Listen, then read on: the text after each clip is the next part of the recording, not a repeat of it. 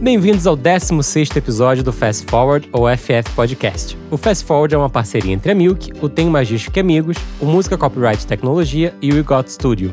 Eu sou Fábio Silveira e no time titular de hoje temos também You Got Fala, rapaziada! e Bruno Costa. Fala, Fábio. Bem, 2019, né, gente? Finalmente chegou o ano do podcast. Depois de muitos e muitos anos de agora vai, chegou o ano do podcast. Não, mas a gente tem que falar dessa indicação da Sim, hein? E Vamos falar já já.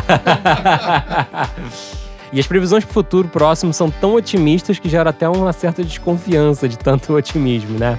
Por isso mesmo, no exercício quase metalinguístico, para debater o tema de hoje, temos convidados super especiais. Começando por Maria Clara Guimarães, gerente Digital Sales da Sony Music. Olá, obrigada pelo convite. Obrigada, gente, Maria.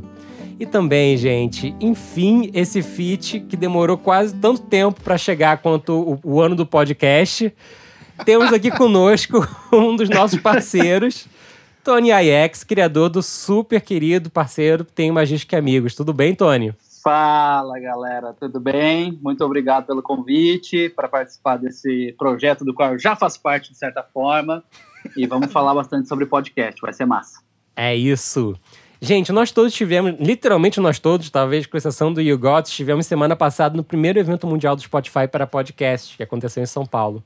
E lá a gente pôde entender e aprender um pouco melhor a força desse formato para diferenciar é, estratégias diferentes para a música, né? Colocando de uma forma muito simples, o podcast para serviços como Spotify é a série ou filme original para serviços como Netflix ou Amazon Prime. No evento, o Spotify, que de fato é hoje na América Latina a maior plataforma de podcast, ou como eles mesmos disseram, a casa dos podcasts, reportou que já são mais de 500 mil podcasts brasileiros na plataforma, com um crescimento de 39% de consumo no terceiro trimestre de 2019 em relação ao segundo trimestre. 500 quantos? 500 mil. 500 mil. É. E a gente viu podcast de tudo quanto é tipo, inclu- inclusive passou uma sensação de que o podcast é o novo youtuber, ainda que não seja bem assim, né? Começando com o Tony, pra gente entrar no nosso tema aqui. Tony, há quanto tempo você começou o podcast Tem Magística Amigos, que aliás é um dos mais ouvidos do segmento de música hoje no Spotify? Cara, então, a gente começou é, tem um tempinho já. A gente começou tem pelo menos uns três anos. A gente já tá chegando a 60 e poucos episódios. E eu não digo esse número exato porque a gente tem vários programas dentro do podcast, né? Então, só o de debate já passou de 50, mas a gente tem alguns outros especiais e tal. E na real, na real, o Tenho Mais Disco que Amigos tem 10 anos. E eu já fazia podcast, sei lá, em 2011, 2012, mas de forma muito tosca, muito artesanal, assim, sabe? Tipo, Quantas horas durava cada episódio nessa época? Cara, eram episódios enormes onde eu botava músicas inteiras pra tocar, sem o mínimo de apreço. sem o mínimo de apreço por direito autoral. e, e aí a gente. E, e eu, eu gosto muito da plataforma há muito tempo. E a gente teve algumas encarnações do podcast do Tenho Mais Discos. é, começando por essa bem fora da lei, quando o site estava começando. É, e agora a gente tá, tá- tá nessa fase de dois anos e meio, três anos para cá, de fazer um programa que tenha uma.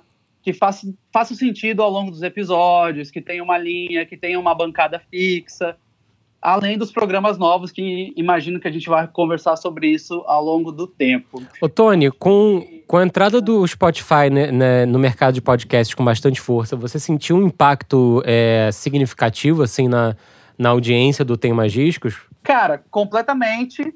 É, acho que antes a grande dominadora dos podcasts no mundo era a Apple, é, porque, porque o iOS era um grande nome, porque o iPhone era um grande nome, porque tinha um aplicativo super fácil ali chamado Podcasts, que você clicava e ouvia esse troço estranho chamado podcast que ninguém entendia direito.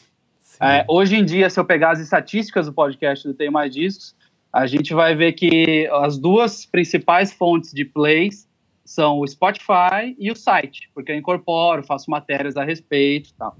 E, e, e foi bom você falar no começo, na apresentação, de que, poxa, finalmente o ano chegou e a gente vê com certa desconfiança e tal, porque eu acho que, enfim, eu já falei aqui, já dei o meu testemunho de que eu acho a plataforma do caralho, eu acho que é um negócio incrível, é, mas também a gente tem que pensar do ponto de vista comercial também da coisa e de mercado, porque é, tanto o Spotify quanto outras plataformas de streaming viram no podcast é, um caminho sustentável para expandir, para continuar existindo, para, enfim, é, embarcar em outros ramos da música, como o próprio Spotify fala, né? Que agora ele quer ser uma plataforma de áudio.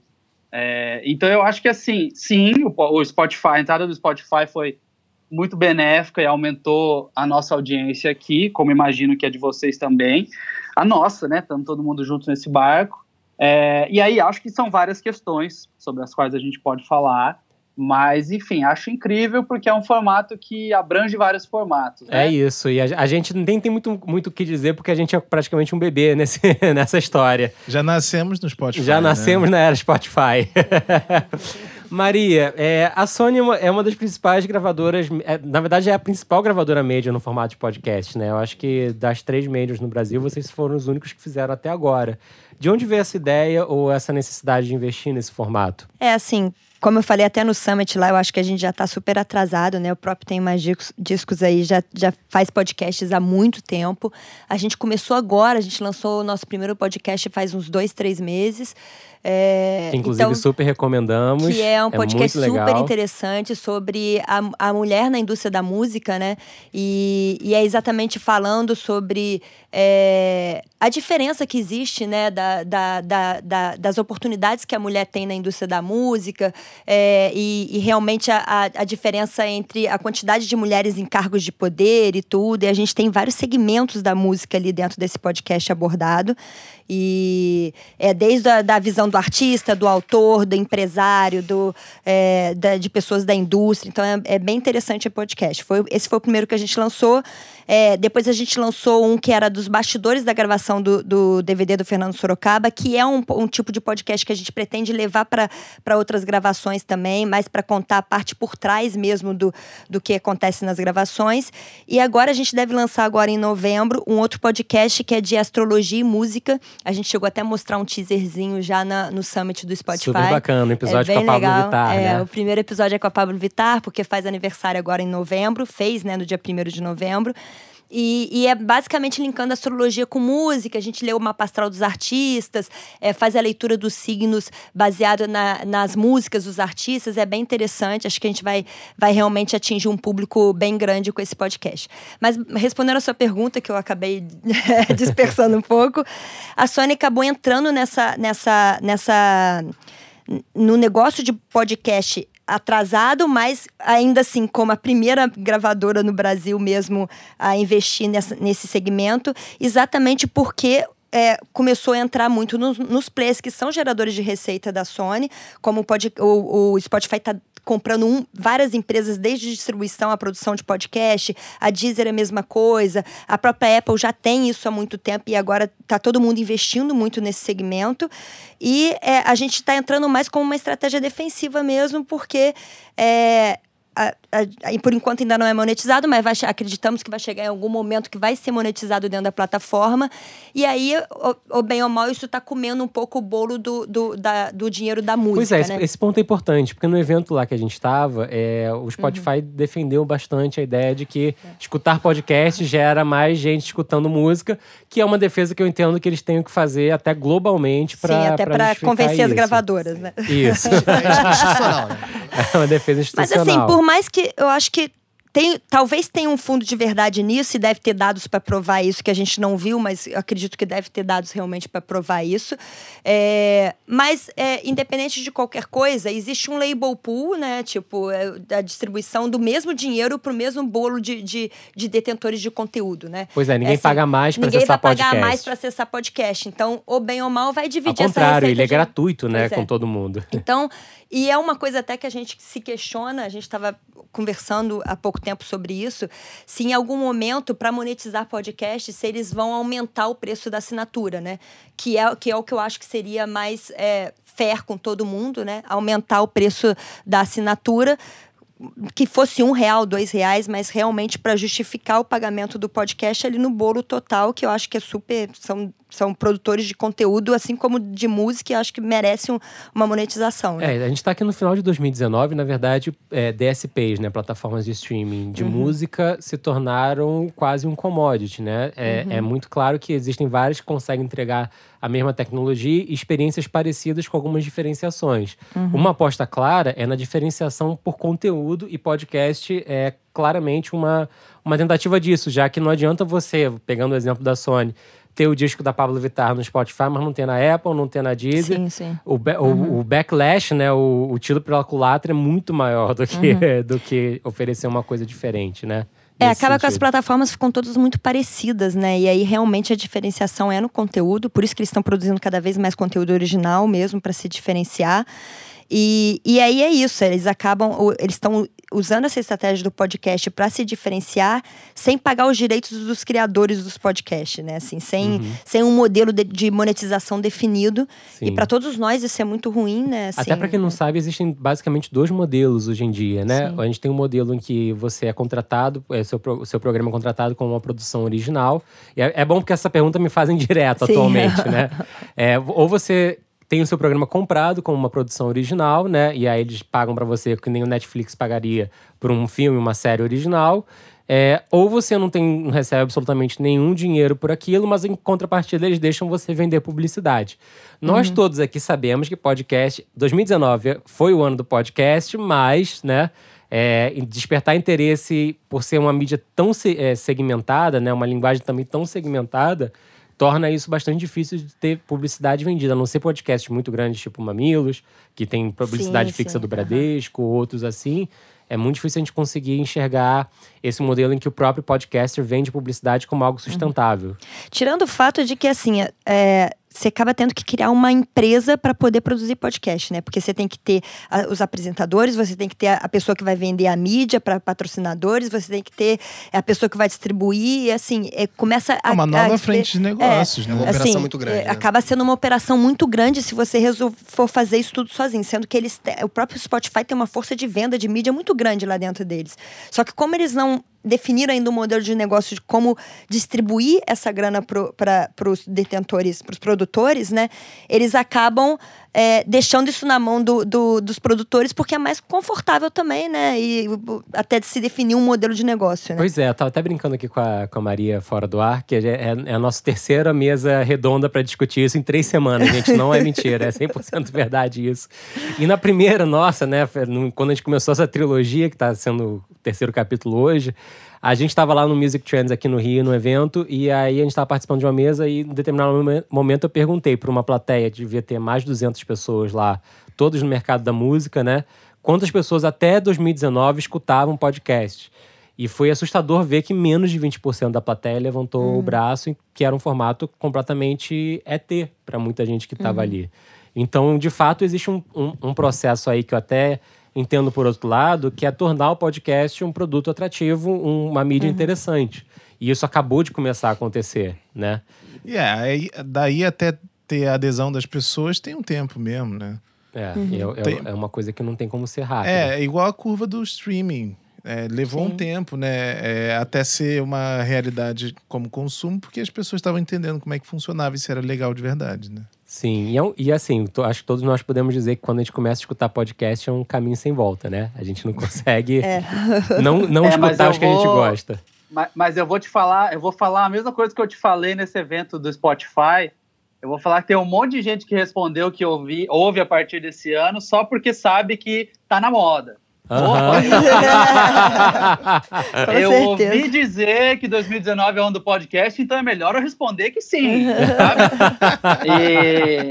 E, e, assim, cara, eu acho que essa questão é fundamental da gente saber que a gente está no início de uma plataforma, é, assim, início entre aspas, né? O podcast existe há muito tempo, mas Isso. o hype está começando e para todas as partes e todos os players envolvidos no mercado. É, tanto que na, numa num painel desse próprio evento, que estava com o pessoal de agência, pessoal de marca, estava é, Ajuda Mamilos, enfim, é, eles de agência e marca falaram: olha, a gente está num processo de acertar, errar, achar que acertou e todo dia aprender alguma coisa sobre como a gente vai fazer ação no podcast. Pois é, Tony, Então- você, você que tem um podcast que já tem uma marca até bastante é, consolidada dentro do, do universo da música, você ainda não enxerga muitas possibilidades de, de vender espaços publicitários dentro do próprio podcast Tem Mais Discos, né? Ou isso já acontece? Não, acontece, eu tenho, eu tenho colocado, o que eu tenho feito aqui é colocado o podcast junto com pacotes de mídia que eu vendo em outros formatos, né? Meu principal formato hoje é mídia, é gráfica, banner, ação com mídia social e tal. E aí, eu- quando eu fecho um pacotão, eu coloco um episódio de podcast justamente para tentar começar a catequizar a galera de que, tipo, olha, isso é muito legal. A gente tem, sei lá, 3 mil, 4 mil starts por episódio, então são 3 mil, 4 mil potenciais ouvintes da sua marca. Então a gente tem começado a fazer alguma coisa nesse sentido, mas a gente tem sofrido muita resistência. E por quê? Um dos principais motivos, é, e a Ju também falou isso no painel, foi sensacional, é, é que assim, as pessoas comparam os números. A gente vive numa era cagada de número, né?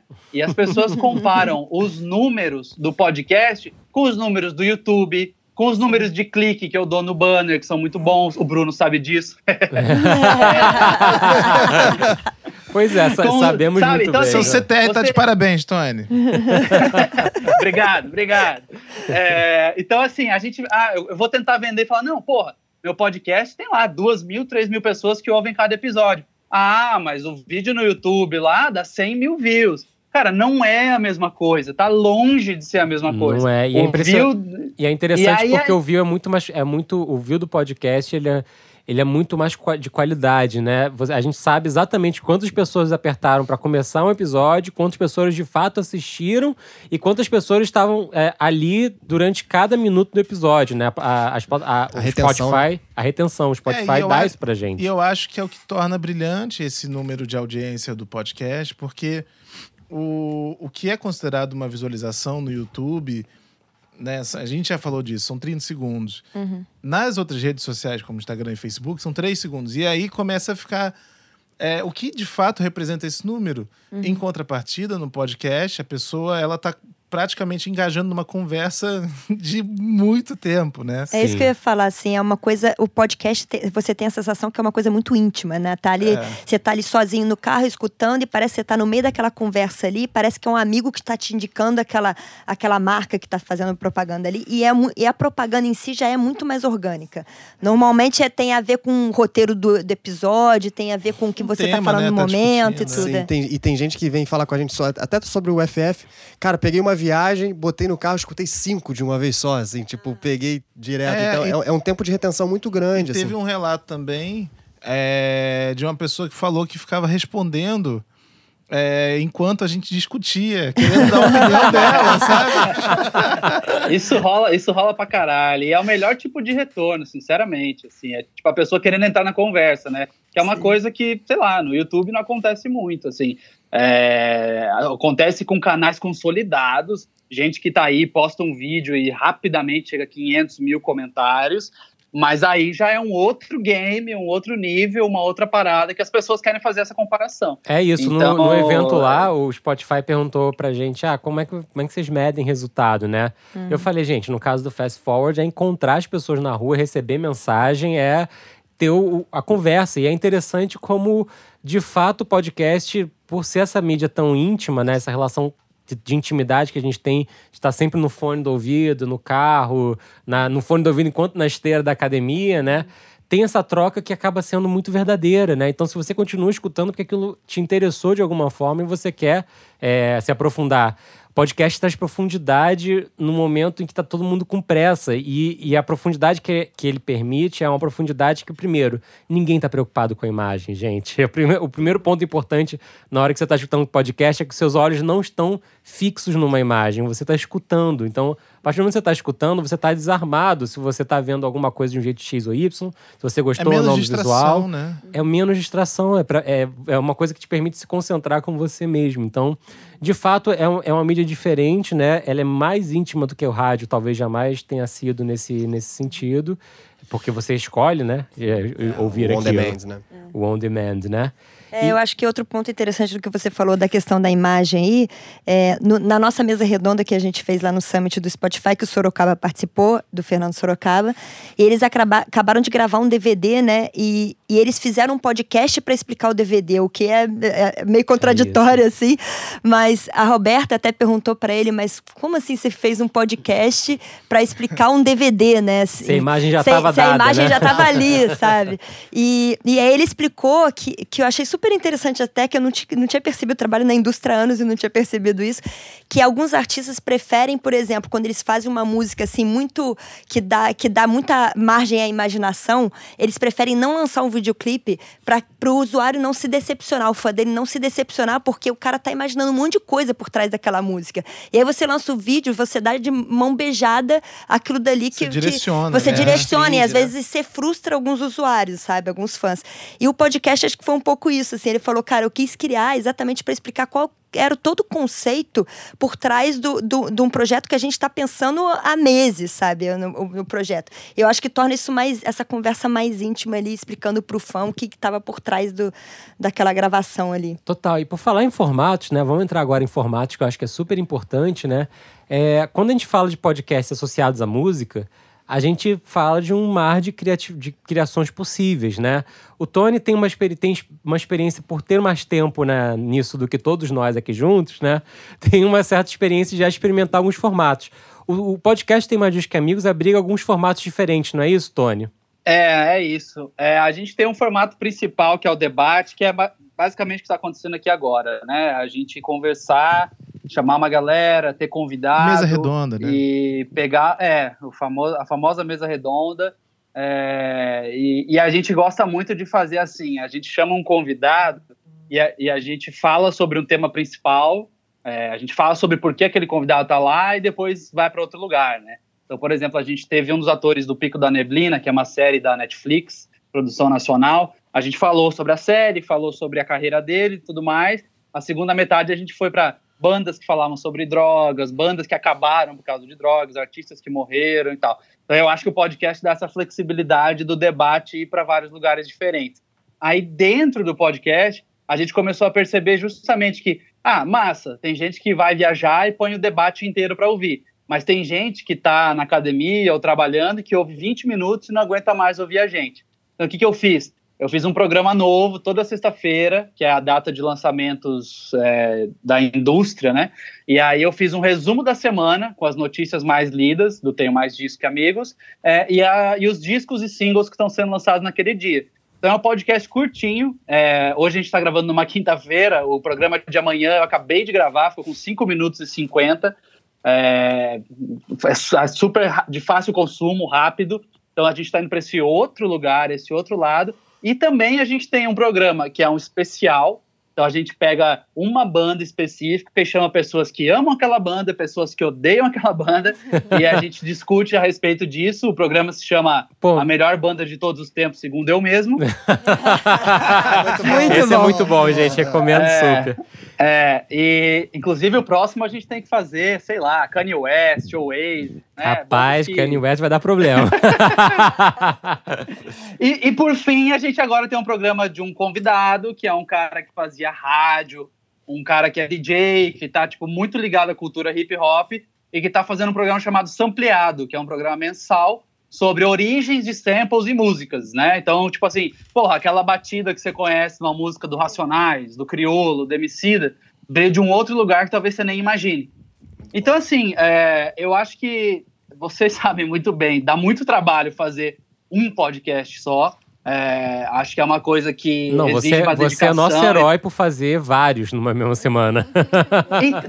Então, pois é, mas a- a liberdade do podcast, da frequência, por exemplo, esse é a melhor banda, a gente faz uma vez por mês. O sampleado é uma vez por mês. O meu é uma vez por semana na sexta. O outro é quinzenal. Você, a partir do momento que você começa a montar uma agenda, você começa a explorar as várias possibilidades e entender o que, que o público está pedindo.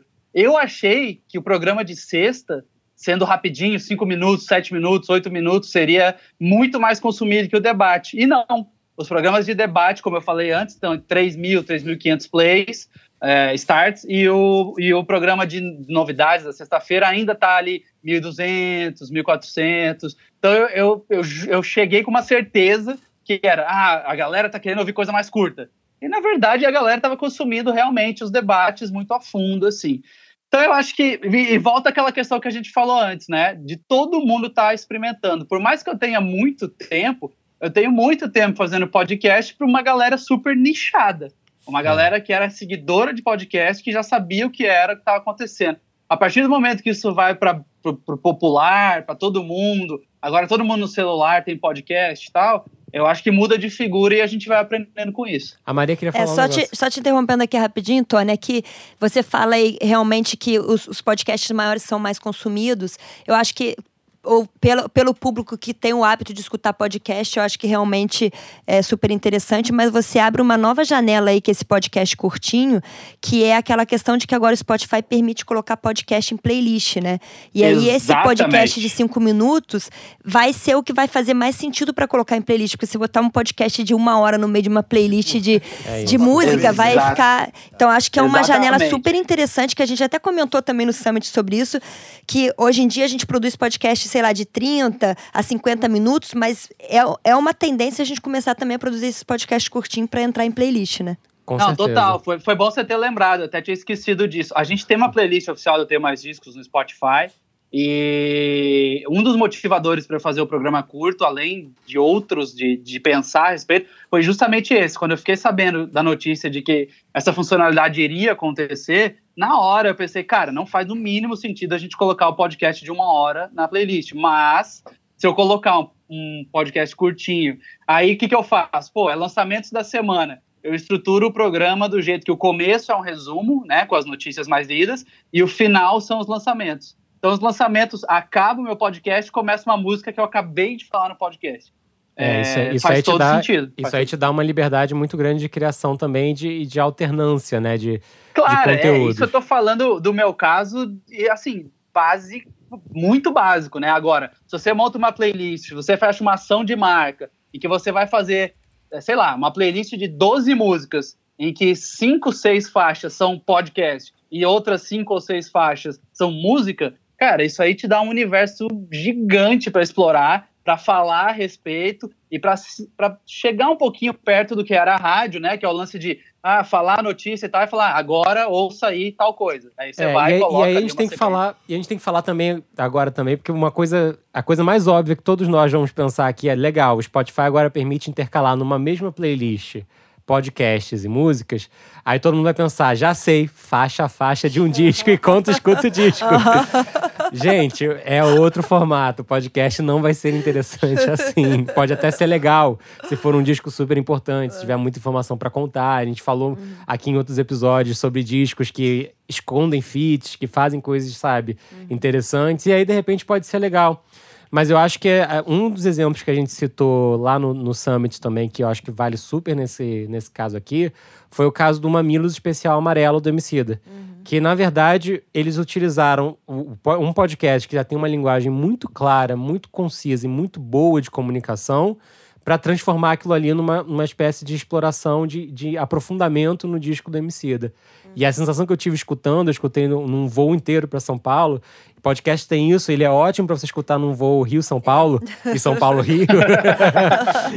porque São nunca. do voo. É, porque ele nunca dura. O podcast sempre passa de uma hora, mas o voo normalmente passa de uma hora, porque o avião fica lá dando volta até receber permissão de, de aterrissar. Mas eu tava escutando no voo e eu, e eu, tive uma experiência diferente, porque aquilo ali não tava querendo me explicar o disco, aquilo tava, tava querendo me trazer para uma relação emocional com o disco. Uhum. E aquilo ali eu achei muito incrível nesse sentido. Então, é, quando a gente pensar em formatos, né? Que formatos a gente está pensando? Porque se for só faixa a faixa, legal, isso já existe há muito tempo, pode funcionar super em alguns casos.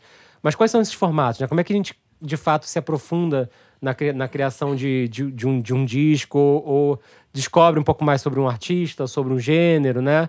Eu acho que tá um desafio muito grande para criadores e distribuidores de conteúdo de música tá em justamente refazer o, o- os neurônios, né? Religar tudo e É, repensar, com né? certeza.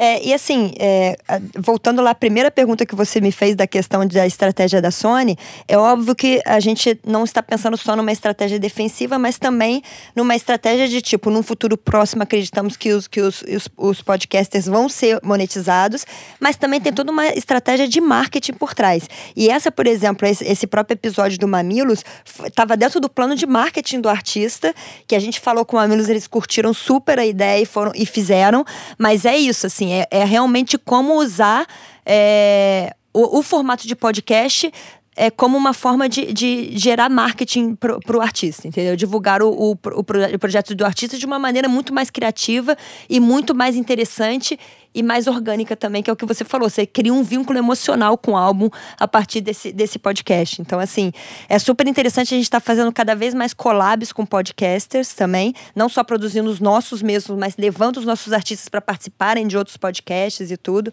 A gente está alinhando já várias, várias oportunidades aí. Então, acho que é uma oportunidade bem legal também para fazer marketing de, de produto. Só uma coisa, é, a Clara tava falando aqui e eu tô pensando assim, tipo, a quantidade de pessoas que têm vindo falar comigo assim, tipo, cara, como é que se grava um podcast?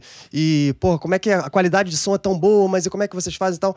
E assim, já tô me ligando que o boom do podcast muda a indústria de consumo, inclusive dos produtos de podcast. Porque, por Sim. exemplo, tem marcas, por exemplo, da Behringer, que é uma marca de sintetizador e microfone.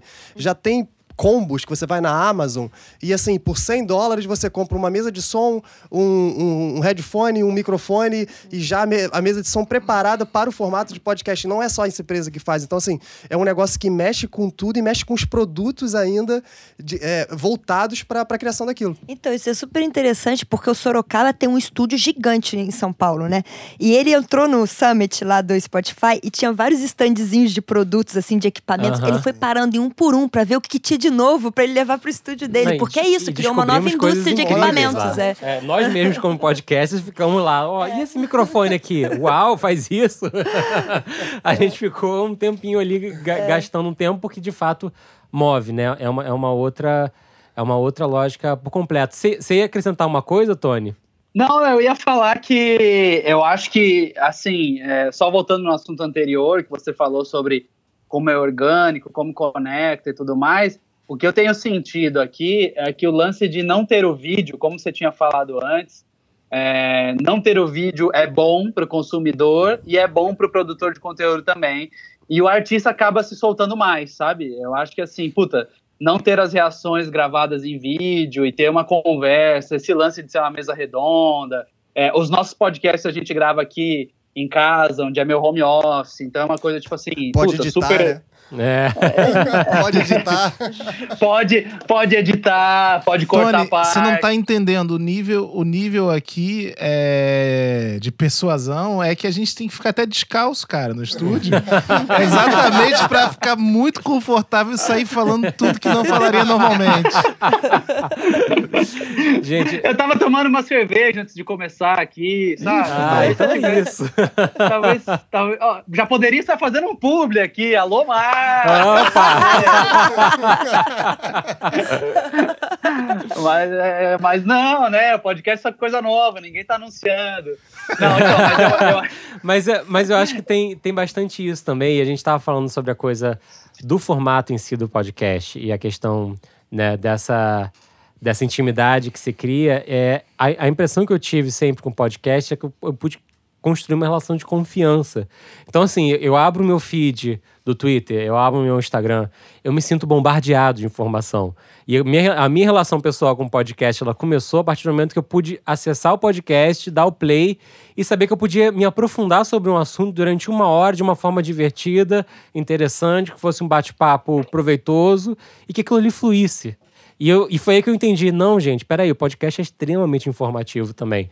Ele é, é, é uma coisa muito. É, é um formato muito misto em tudo que ele traz, porque a partir do momento que a gente senta aqui para discutir, a gente também está informando. E a gente está se informando de uma forma embasada, né? Não, não é de uma forma é, le- leviana. A gente não, tá, não- Então. não, tem clickbait em podcast, pelo- dentro É. do podcast.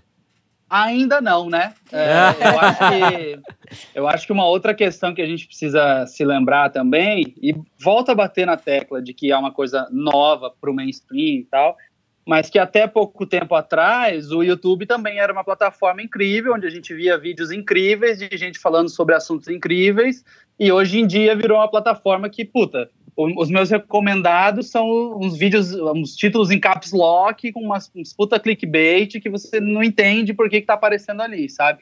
Então eu acho que há campo para que a gente cultive essa comunidade e continue fazendo conteúdos de qualidade dentro dos feeds de podcast.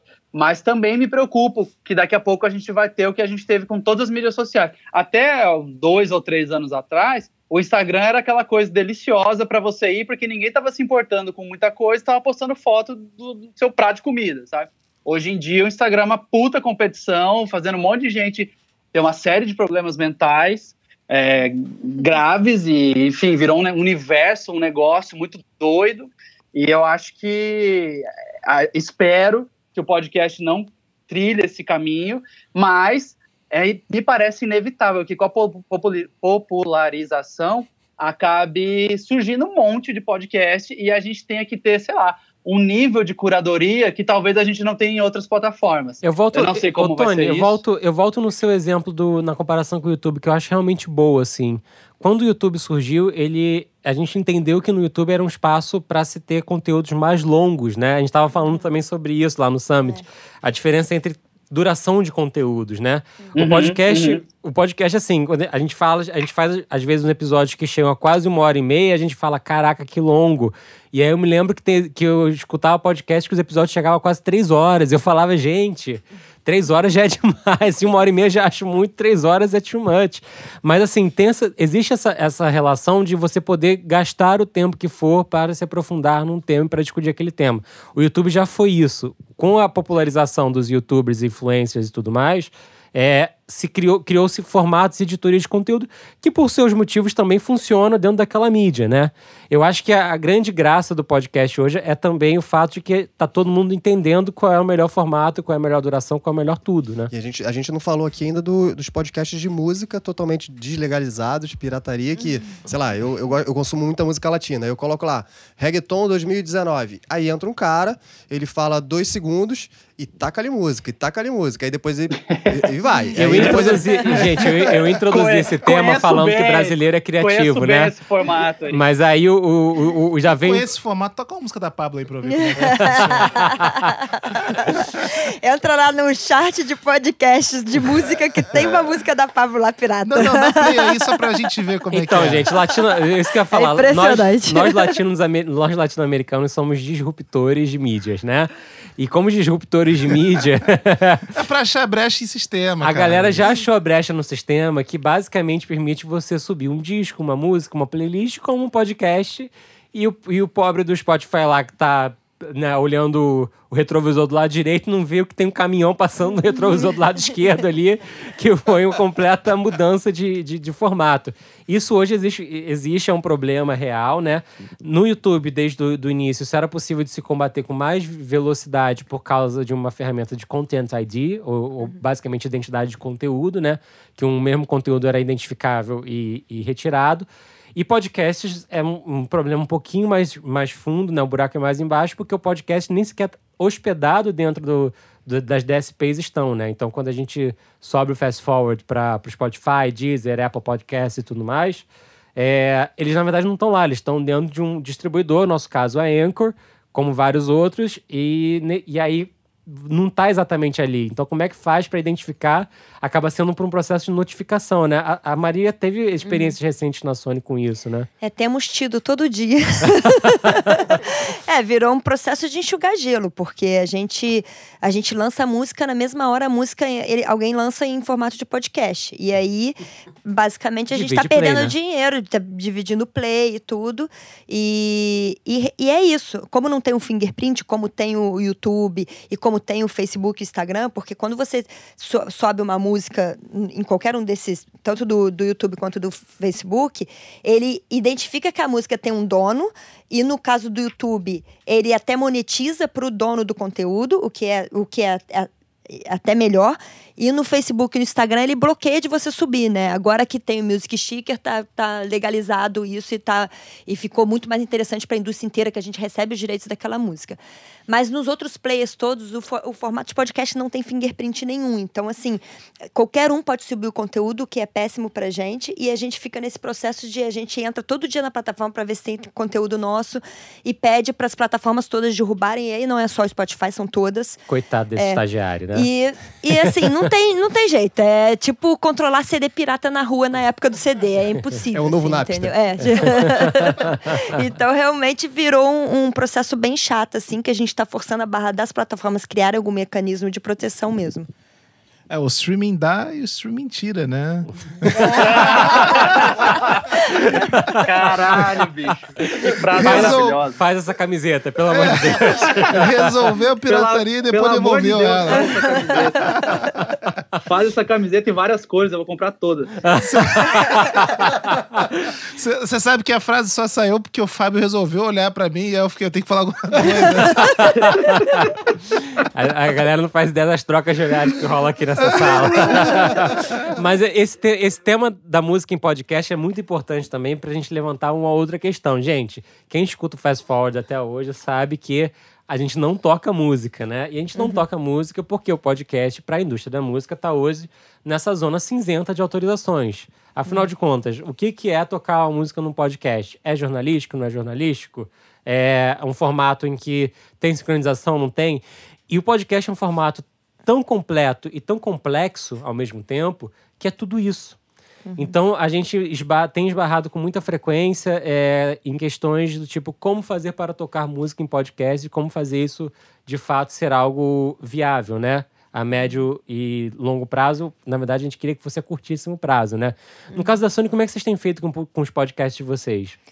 Então, até pra gente é complicado, porque a gente não é detentor de todos os direitos da música, né? A gente é detentor só do fonograma, então a gente tem que pedir autorização pra editora para botar uma música no podcast. E é isso, a gente faz, segue esse processo. Ah, O, o lado fonográfico já é nosso, então a gente mesmo libera, falando com o artista, e o lado autoral a gente pede autorização pra editora. Mas é um processo de, fa de fato complicado, ainda não se tem um valor específico, então, eu- e como não tem uma monetiz- monetização também não s- fica, fica naquela zona cinzenta mesmo, de quanto que eu vou pagar por isso, já que eu nem sou monetizada por isso.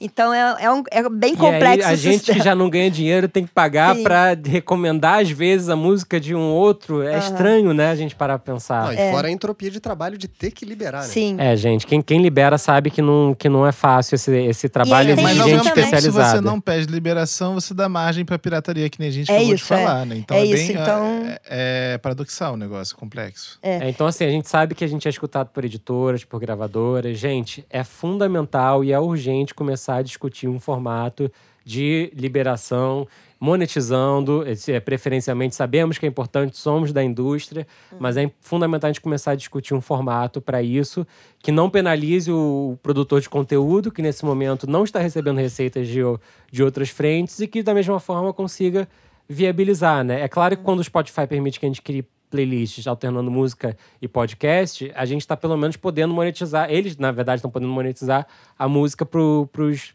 distribuidores e geradores de conteúdo. O podcast continua Então, sem. Só acho que vale um parênteses, porque esse formato da gente fazer o podcast e alternar com música numa playlist e tal, a gente está, na verdade, criando um outro produto, que é a playlist. Se, eu, se eu monto um episódio sobre, sei lá, um episódio sobre punk nos anos 70, e aí eu falo sobre, faço uma introdução, ponho duas músicas, faço uma parte do meio, ponho mais duas, vou me encaminhando para o final, ponho mais três. A hora que eu for divulgar esse produto, eu vou divulgar uma playlist. E aí, por acaso, vai ter três podcasts ali no meio. Então, não vai ser um programa, né? Serão três programas que, eu, que a pessoa que ouvir fora da playlist vai ouvir completamente sem contexto. Ela vai me ouvir falando, ah, ouve aí. E vai falar, ué, mas ouve aonde? É, Então, é, é, é a, é a famosa, em bom português, Tony, é gambiarra, né? É, é, é, é isso, é isso. Eu acho que É, sabe? Inclusive, inclusive, essa gambiarra existe hoje no site, né? Você comentou, enfim, existe hoje. E aí o Spotify meio que adaptou com esse lance de poder colocar na playlist e tal. Mas aí, peraí. Então a gente está começando a falar de um outro produto, que é o produto playlist. A gente vai voltar pro lance de que a playlist é o novo disco, de que ninguém lança disco. Essa, essa, essa observação do Tony é muito legal, gente, porque na verdade o que a gente está discutindo aqui basicamente é como é, fazer com que o podcast seja cada vez mais um projeto interessante também, linkado à música, né? E, a, e essa e intercalar podcast e música dá pra gente mil possibilidades incríveis. E de fato é uma iniciativa bem legal do Spotify, mas ao mesmo tempo é, ele tem toda a razão para mim. Não né? resolve o problema, né? Não resolve o problema é. e é um paliativo. Entendemos que é um paliativo até esperto temporariamente, até a gente entender uhum. como isso vai. Mas de fato é potencializar a playlist também, né? Uhum. Mais do que qualquer outra é, coisa. É, eu acho que é o ponto que você levantou antes. Precisa realmente todo mundo sentar para discutir um modelo que funcione e que facilite as liberações também. Porque mesmo que vocês estejam dispostos a pagar, às vezes o processo demora, né, de liberação de uma, de uma música. Até você descobrir quem é o autor daquela música. E às vezes são vários autores, várias o cara editoras. Mora no topo do morro, é, e aí... lá, até achar ele. Uhum. Tem todo um é processo. Aí explicar que é super... o que é podcast, né? É. É, pois é, ainda tem que explicar o que é podcast. É, é um programa, é um programa de TV? Não, né? Não é de TV. É, é complicado então, o processo. Eu, e esse ponto entendo... que você falou, né? Que, por exemplo, vocês às vezes gravam na segunda para lançar na quarta. Vocês nunca conseguiriam liberar uma música nessa velocidade para pra, lançar na quarta. Se a gente então, conseguisse assim... a resposta do primeiro e-mail até quarta, eu já consideraria é. sortudo. Pois é. Eu entendo tudo isso, mas me incomoda um pouco a forma como a indústria da música não acompanha a tecnologia, sabe? Uhum. É, hoje, cara, se, se você tá ouvindo uma música tocando no Uber, você não sabe qual é, você liga o Shazam, ele identifica a música em dois segundos. Por que, que não pode ter um processo um pouquinho mais ágil, de 24 horas, para identificar quem é o autor e fazer a divisão correta. A gente está falando tanto sobre blockchain, tecnologias que estão vindo aí para né, é, guardar todas as informações corretamente, de forma segura, inquebrável. E por que, que a indústria da música demora tanto, tem tanta latência para entender as tecnologias que estão vindo aí. O Instagram é uma plataforma que está tá aí há quanto tempo? E se eu subo um vídeo com música de alguém, ele corta. Ele derruba e ele não me deixa publicar. Ao invés de monetizar para o artista, fala: não, peraí, ó, foi publicado aqui, a gente vai pagar, vamos botar um anúnciozinho. Eu não sei, sabe? Me parece que a indústria da música está sempre um passo, ou dois, ou três, ou quatro, atrás do que a tecnologia proporciona pra gente. Faz é, total é, sentido faz, mesmo. Faz muito sentido. Porque foi o que realmente o YouTube criou, né? Hoje, por exemplo, é, pega lá é. o Fit Dance, por exemplo, que é uma, um, um, canal gigante no YouTube que produz é, coreografia para as músicas. A gente tem um acordo com eles que a gente monetiza o áudio e eles monetizam o vídeo. É isso, entendeu? Então, deveria ser assim todos os, no podcast. Se você pôr uma música, já monetiza direto para mim pronto, entendeu? Acho que é. realmente seria, seria o mais fácil não é, penalizar quem está fazendo um programa para divulgar uhum. a própria música, inclusive, muitas vezes. Né? Exato, exato, exato. Não faz o mínimo sentido. Eu concordo bastante, mas eu acho que, enfim, é, o problema é dado, ele existe, e é, é parte de todos nós também conseguir é, levar essa questão adiante e, de fato, expor para editoras, para gravadoras, enfim, e, e tentar explicar a necessidade disso dar de dar uma corrida. Eu tava no Music Trends né, no Rio há duas semanas atrás. Em todas as rodas que eu ia que tinha gente de editora, eu reclamava disso também, Tony. Então, tô super solidário. E o que foi super legal é que todo mundo parava para escutar e discutir e falava, ah, mas como funciona? Né? Porque existe muito desconhecimento também do formato. É, e existe tô, desconhecimento também posso... dos produtores que às vezes não sabem que eles têm que pedir autorização. A gente comentou sobre isso, isso na mesa redonda e várias pessoas depois vieram perguntar para mim: ah, não sabia que tinha que, que, pedir autorização e não sei o quê. Às vezes não é óbvio que tem aquelas pessoas de má fé, mesmo que sobe a música do artista como podcast. Mas tem muitos que nem que estão produzindo conteúdo legal, às vezes no conteúdo jornalístico e tudo, e não sabem mesmo que tem que pedir autorização, né? É um falando tema... em conferência, só rapidinho, só para terminar, terminar a parte, falando em conferências, tem pelo menos dois anos que eu vou a painéis, palestras, conferências, eventos de música que se fala sobre blockchain, né? Porque, ah, não, aí o cara vai vender o disco, já vai ter lá um contrato virtual, digital, e que ele vai dividir exatamente cada parte corretamente entre o autor, o produtor, todo mundo tem direito na cadeia de direitos autorais, que é complexa pra caramba, é, vai passar instantaneamente. Há dois anos eu tô ouvindo, ah, porque vai, porque vai, porque vai. Gente, dois anos hoje em dia, é assim, já a galera já veio, já atropelou, já passou o podcast, já passou um monte de gente. Então, eu acho que é, esse elo, esse gap entre a indústria da música e a indústria da tecnologia é muito grande. E eu acho que, enfim, geraria outro podcast, outro episódio. Geraria. O, o, o Igor estava falando exatamente a mesma coisa aqui pra gente quando você estava falando. Pra quem não sabe, Tony tá entrando remoto aqui. É, eu adoro esse assunto. Mas de, de fato é, e eu acho, quando a gente fala que é urgente, gente, é urgente, muito urgente, não é um pouquinho urgente. A gente tá falando de um tema que precisa ser discutido para já começar a ser implementado ano que vem. Você imagina, cara, você imagina quantos potenciais produtores de podcast não estão fazendo podcast porque eles têm medo de botar 10 segundos, 15, 20, um minuto de música para tocar, porque eles acham que vai bater alguém na porta falando, ó, oh, você tá devendo direito autoral. Eu é recebo isso. diariamente dúvidas da galera falando, tá, e aí, como é que é a questão autoral e tal? E eu não sei. E, e essa, essas pessoas estão sendo reprimidas, as pessoas não estão produzindo conteúdo. Se elas produzissem conteúdo, a gente podia estar achando o próximo Mamilos, um puta podcast foda de música, e além disso, o cast inteiro da Sony, das outras gravadoras, podia estar sendo divulgado, sacou? Uhum. Então, é, me incomoda muito esse fato de que a gente está reprimindo a produção de conteúdo por ninguém saber direito como é que é. Então, Sim. eu acho que é, quando você fala que é urgente, é muito urgente. Com certeza. E antes da gente passar para o nosso pedaço final aqui, eu queria pedir para Maria, para o Tony também, dizer que podcasts de música vocês é, conhecem, escutam e acham é, legais. Aperte, aperte o play antes? É, é um antes do aperto play, é um pré-aperto play. Aperta o long play, né? Aperta o long play. Vocês não podem ficar fazendo propaganda do próprio podcast, mas eu escuto muito podcast de vocês. Eu acho muito legal. Como forma de agradecimento a Maria pela propaganda, eu recomendo muito Mulheres e Música da, da Sony também. É um podcast super bacana apresentado pela Tulipa Ruiz. É, e não só esse, assim, acho, tô muito curioso para ouvir o de astrologia e música, tá? Como alguém interessado literalmente nos dois. É, para quem tem o inglês em dia, eu recomendo muito o Popcast do New York Times. Eu acho um programa. É, é para mim hoje talvez o melhor podcast em termos de, de se aprofundar em assuntos, né? É, o último episódio, enquanto a gente está gravando esse aqui, por exemplo, é eles descobrirem do ponto de vista da música gospel o que, que eles acham do disco novo do Kanye West. Caramba. Que eu falei, uou, que ideia boa, eu queria ter tido essa ideia de, de episódio. Então, recomendo bastante esse também. Tony, você tem alguma recomendação? Eu, eu gosto, eu, eu não sou muito de ouvir podcasts assim, tipo, assinar e, porra, toda, todo dia, toda semana eu vou ouvir. Eu gosto de ouvir os podcasts especiais, assim, então eu fico sempre ligado em coisas que, que, que façam que façam um barulho e depois fiquem ali como um arquivo. Por exemplo, falando de nacional, eu achei incrível a ação que a Fresno fez para lançar o disco novo, que foi lançar um podcast você falou do Emicida, eles fizeram um podcast onde eles não foram falando faixa a faixa, eles foram falando tema a tema, chamando de gente que chamando gente que gravou clipe da banda para acabar o assunto em desobediência civil. É, eles viajaram, chamaram hacker em um dos episódios.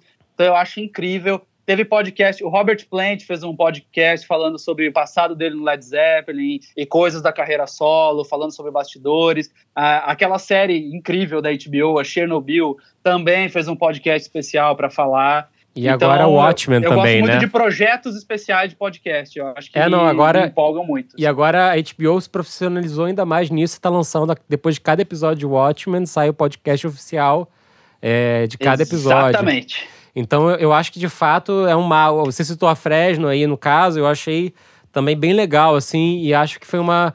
É interessante porque parece que é uma coisa só para quem quer se aprofundar, mas não, muda a experiência, gente, do, do, do consumo de música, né? Então, podcast Total. falando de música é também mudar a experiência é, da, do próprio consumo de música. É, e eu entrevistei, eu entrevistei o Lucas, vocalista da Fresno, essa semana, quarta-feira, e ele falou que foi impressionante como teve um monte de gente que nunca tinha ouvido Fresno na vida e falou: Nossa, eu ouvi o disco novo de vocês por causa do podcast e adorei. Olha então é uma, ponte, é uma ponte que a gente não tinha até outro dia, né? Também quero recomendar um que é o Silêncio no Estúdio, é, feito pelo Bruno Ribeiro. Bruno Ribeiro é um produtor musical e ele é baseado em. Ele fica, based, né? Ele fica em, em Londres. E ele já tá fazendo o podcast dele há uns dois ou três anos. Eu tive uma, eu fiz uma participação há um tempo atrás, já tá lá no 60 ou 70.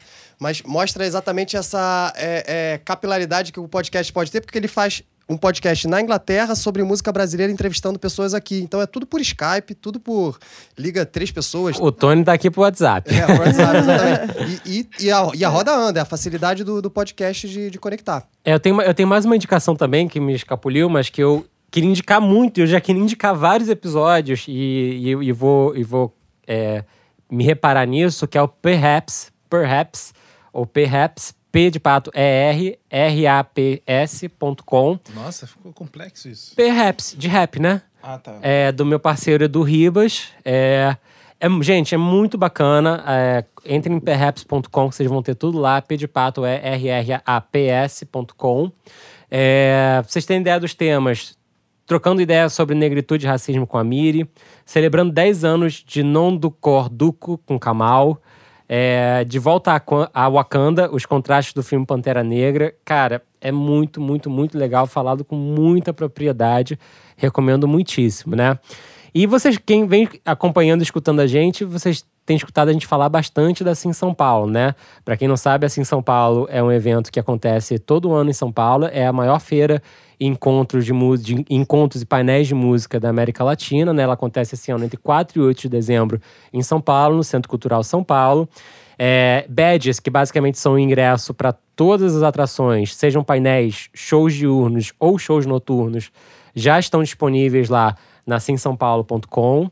É, e a gente falando direto deles aqui, a gente teve uma surpresa muito grata essa semana que estamos gravando, que foi ser indicado na Sim São Paulo ao prêmio Projeto do Ano. Aí, Bruno, tô ficando famoso, hein, cara?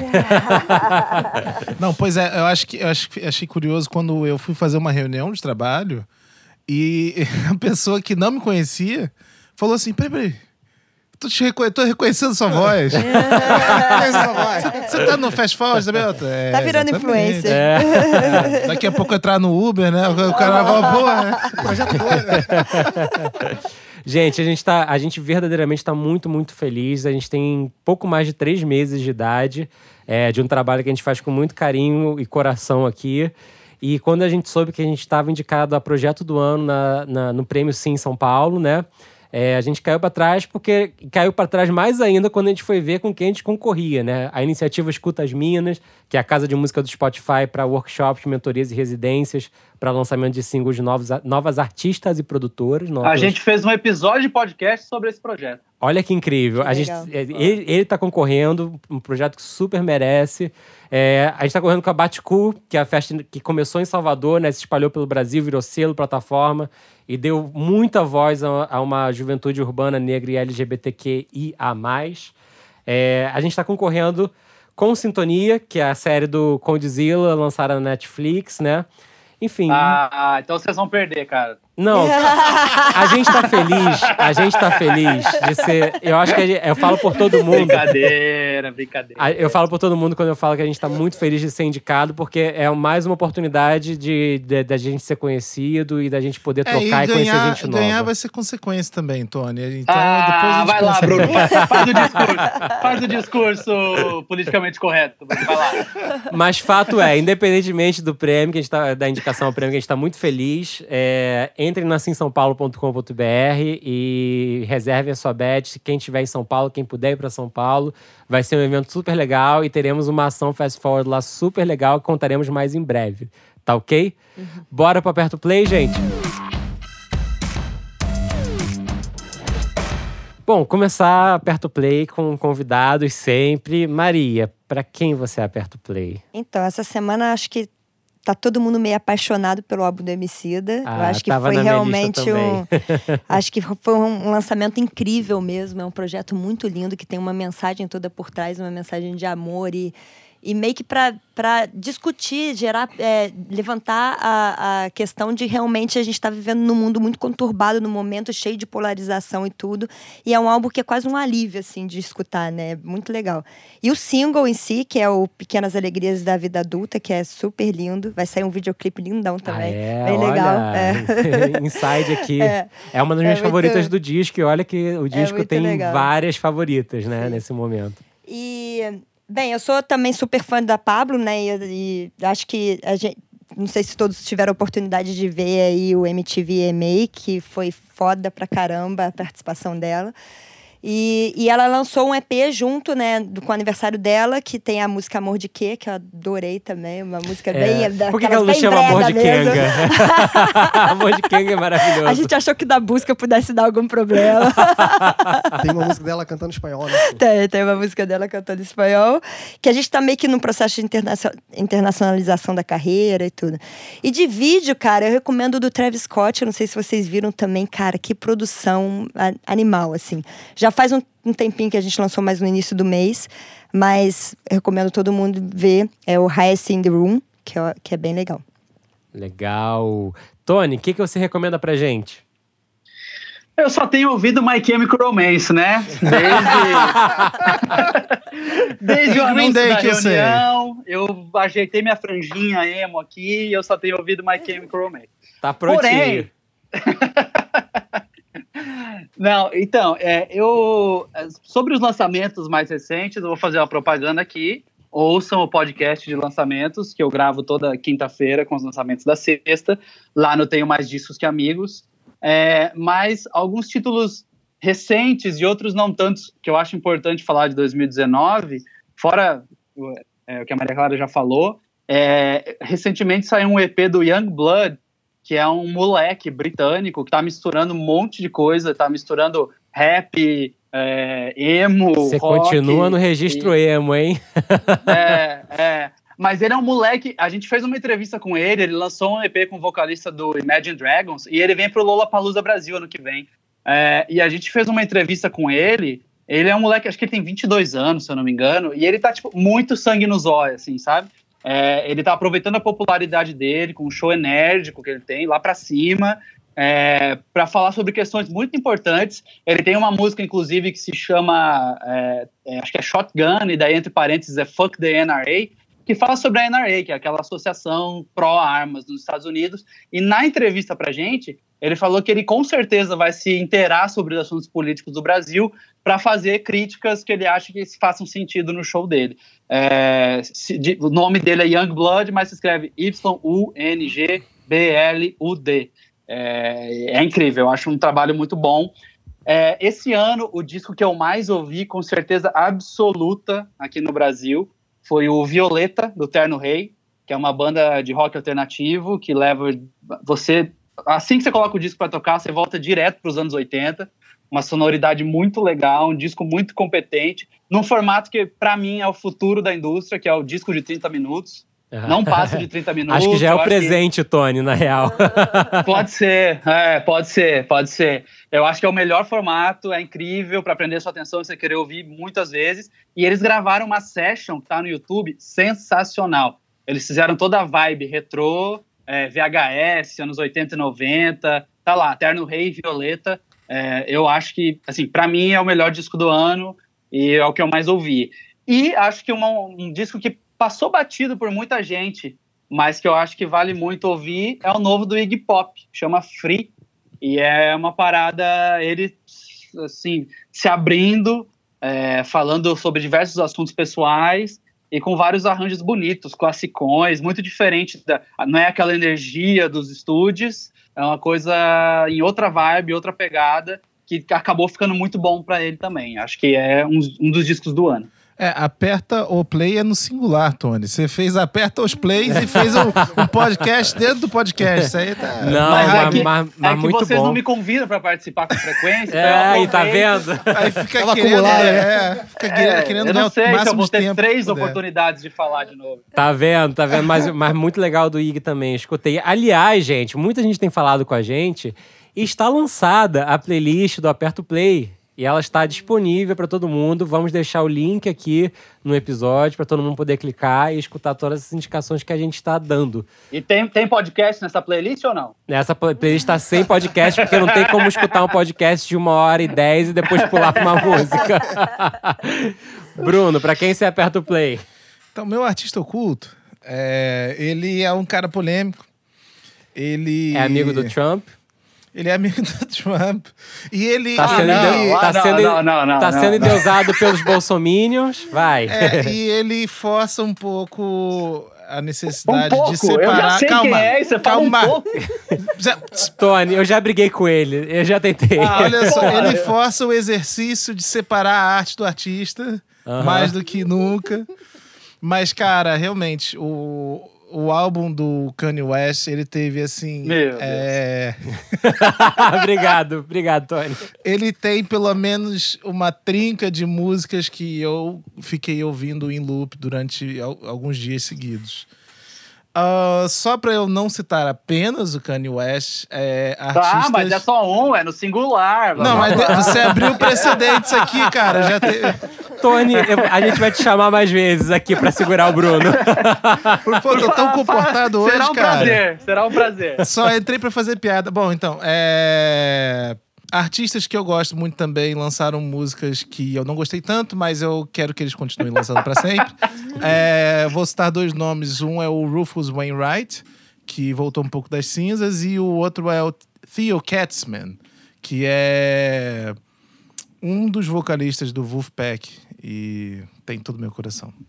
You got. Muito bem, gostei desse formato aí do, do oculto aí, do artista oculto. Artista oculto. Então tá, o meu artista oculto, vamos lá, vamos ver que a gente... também tem um. Também tem um, tem um. fudeu. Eu sempre falo de música latina, né? Então vou continuar seguindo. É, Cara, vou falar de um, de um cara, assim, não é jabá porque a Sony tá aqui, mas é um cara que, tipo, eu acho fantástico, assim, consumo tudo dele mesmo, assim. Pra mim, ele faz parte da maior banda de rap latino da história, que é o Caie 13. Então, eu vou falar do René, que é o residente, né? Tem um irmão chamado Visitante, que é um dos maiores produtores de música latina. E lançou essa semana um single chamado Pecador. Esse cara, assim, tipo, eh, talvez seja um dos maiores letristas vivos pra mim, assim. Tudo, tudo que ele escreve, assim, é muito, é muito forte, é muito true.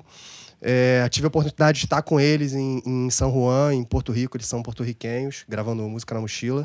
Então fica aí a dica, é single Pecador, do Residente.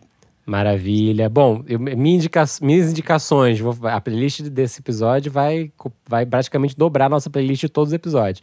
Mas seguindo o amarelo que a, que a Maria indicou, que realmente eu acho um descasso do Emicida, é, os feeds. Eu acho que é, é muito raro você escutar hoje em dia eh, músicas em que os feats é, parece que foram feitos para estarem naquelas músicas, né? E a sensação que eu tive do disco do Emicida era que, de fato, a gente estava escutando um, um, um disco que foi pensado para ser um disco e todo mundo que participa dali participa entrando dentro da, da- do conceito artístico, não participa acrescentando o seu conceito artístico num sentido de soma, redes sociais, que a gente tanto discute aqui dos feats, né? Então, realmente, endosso esse o, o amarelo do Emicida, disco, não só a música, né?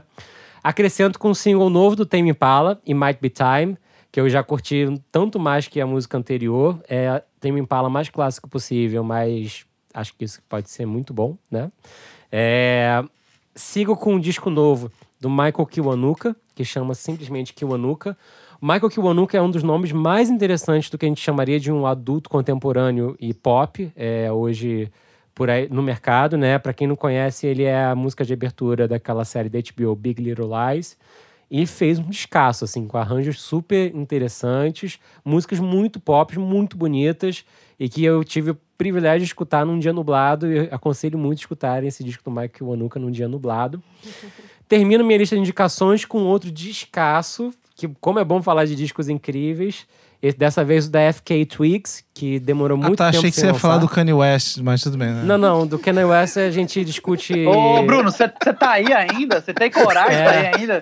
Não, ele, Depois ele de ter teve coragem de voltar ao tema. Ele teve, saca? Enfim, Che- vol- Chegou atrasado, aí falou Kanye por, West. fa- que por isso, falar, por falar em Kanye West, deixa eu voltar pra FK Twigs. FK Twigs um disco incrível Ela, chamado. eu- ela tá no meu lançamento de amanhã, inclusive. Olha aí, ó. Chamado Magdalene. E é absolutamente um descasso. É, a FK Twigs esteve no Brasil não fazendo um show aberto, num show de lançamento de algum produto do, do YouTube, do Google, que eu não lembro faz um tempo. Eu já curtia muito, me apaixonei. FK Twigs tem uma das melhores Fox Songs para mim de, dos últimos é, anos por completo, que é Two, Two Weeks. Então, acho que vale muito, muito, muito escutar esse disco na íntegra E é muito também. doido porque esse é o segundo disco dela. O primeiro é de 2014 É e isso. tá entrando em todas as listas de melhores discos da década. É isso. E é um outro descasso. E o que ela fez nesse daqui, eu fiquei chocado. Eu acho que é um disco que vai dar muito o que falar nessa, nessa reta final de ano. Muito, muito bom. FK Twigs Magdalene, o nome do disco, né? E é isso, gente. Quero agradecer muito a presença da Maria e do Tony. Muito obrigado, gente. Obrigada a vocês pelo convite. Valeu, gente. Muito obrigado. E até semana que vem com outro episódio. O FF Podcast é produzido por Fábio Silveira, Bruno Costa, Guta Braga e YouGot. O editor-chefe é Fábio Silveira. A gravação de áudio e edição final são feitos por YouGot no YouGot Studios, no Rio de Janeiro. A trilha sonora é de YouGot e Bian. Até a próxima.